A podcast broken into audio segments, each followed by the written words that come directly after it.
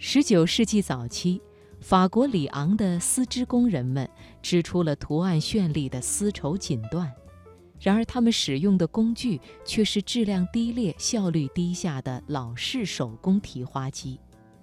这种机器需要有人站在上面，费力地一根一根地将丝线提起放下，才能织出精细复杂的丝绸，就好像演员在操纵牵线木偶。这种繁琐的劳动，随着1804年雅卡尔提花机的发明发生了改变。这种革命性的织布机，利用预先打孔的卡片来控制织物的编织式样，速度比老式手工提花机快了25倍，就好比从自行车到汽车的飞跃。为此，热衷于科技和工业的法国皇帝拿破仑特别嘉奖了发明者雅卡尔，并且允许他从每一台投入生产的雅卡尔提花机利润中抽取专利税。雅卡尔的打孔卡片不只为丝织业带来革命，也为人类从此打开了一扇信息控制的大门。从雅卡尔的思路出发，今天的人们看到两条科技进步的脉络。而这两条脉络最终都对现代计算机工业产生了巨大的影响。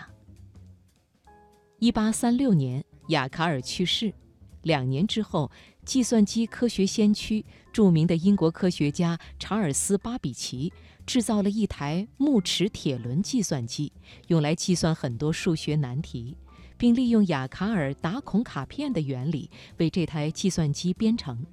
当时，巴比奇的朋友称这台木齿铁轮计算机就如同提花织布一样，在编织代数模型。虽然他没有使用语言编程，但是巴比奇毕竟提出了为计算机编程的思想。这一理念启发了二十世纪的计算机科学家。后来，人们将巴比奇称为计算机的鼻祖。十九世纪末。美国统计学家赫尔曼·霍尔瑞斯借鉴雅卡尔的打孔卡片，发明了一种特殊的机器，供户口调查员处理数据。在19世纪的最后几十年里，美国的人口出现了爆炸性的增长，人口普查变得越来越难以操作。要想对一次人口普查的数据进行加工和处理，至少要花上十年的时间。这部被霍尔瑞斯。称为制表机的机器大大提高了人口数据处理的速度。制表机的原理与雅卡尔提花机极为接近。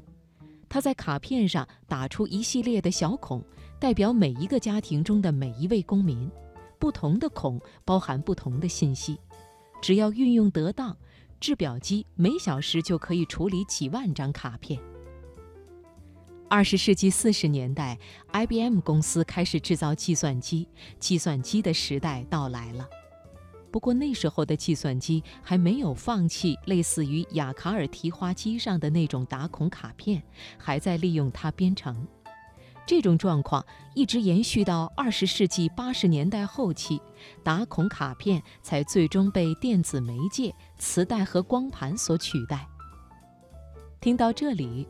也许我们可以说，计算机不过是一台极其高级的织布机而已。这是多么令人惊奇的事情啊！